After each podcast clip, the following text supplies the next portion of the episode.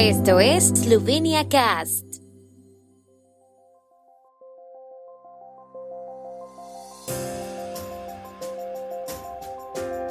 Noticias. Estas son las noticias de Eslovenia de hoy lunes 26 de septiembre de 2022. Tatiana Roitz, victoria de Meloni es un paso atrás para los eslovenos en Italia. Presentación oficial de la candidatura eslovena al Consejo de Seguridad de la ONU. Estaciones de esquí eslovenas preocupadas por los costes energéticos de cara a la nueva temporada. La senadora italiana de origen esloveno Tatiana Roitz, quien confirmó hoy a la agencia de prensa eslovena que ha sido reelegida en las elecciones parlamentarias celebradas ayer domingo en Italia, espera que su trabajo a nivel nacional sea muy exigente tras la victoria del partido de Giorgia Meloni describió la victoria del movimiento Fratelli d'Italia como un considerable paso atrás para los eslovenos en Italia. Reutz también criticó el hecho de que algunos en Eslovenia celebran la victoria de Meloni.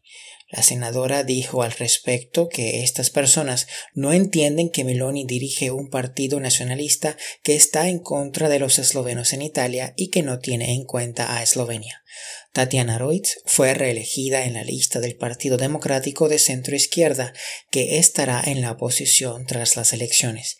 Sin embargo, al igual que a nivel nacional, en la región de Friuli, Venecia, Giulia, el partido de derechas ganó casi todos los votos contabilizados, siendo el partido de Meloni el más fuerte. El presidente esloveno Borut Pajor, junto con la ministra de Asuntos Exteriores de Eslovenia Tania Fayon, presentará hoy formalmente en Nueva York la candidatura de Eslovenia como miembro del Consejo de Seguridad de la ONU para el periodo 2024-2025. Eslovenia decidió formalmente presentarse al Consejo de Seguridad de la ONU el pasado mes de diciembre, bajo el anterior gobierno, cuando los países occidentales buscaban un país creíble dispuesto a entrar en la carrera contra Bielorrusia.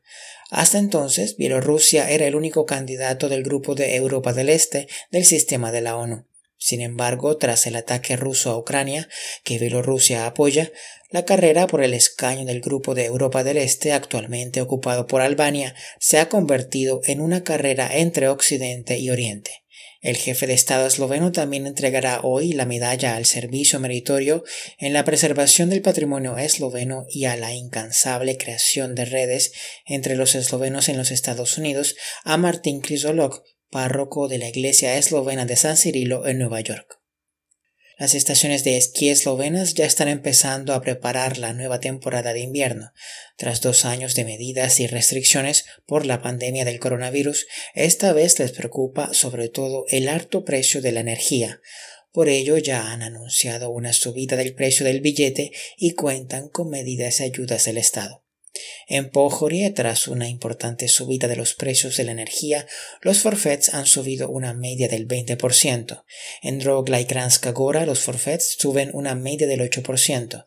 Otras grandes estaciones de esquí aún no han tomado una decisión definitiva sobre los precios de las entradas debido a la incertidumbre de la situación, pero creen que no puede repercutir en sus entradas el aumento de los precios de la electricidad, ya que esto les haría perder completamente la competitividad. El tiempo en Eslovenia. El tiempo con información de la ARSO, Agencia de la República de Eslovenia del Medio Ambiente. Lluvias locales y es posible que se produzcan algunas tormentas. Las temperaturas serán de 14 a 19 grados y de hasta 21 grados centígrados en la región de Primorska.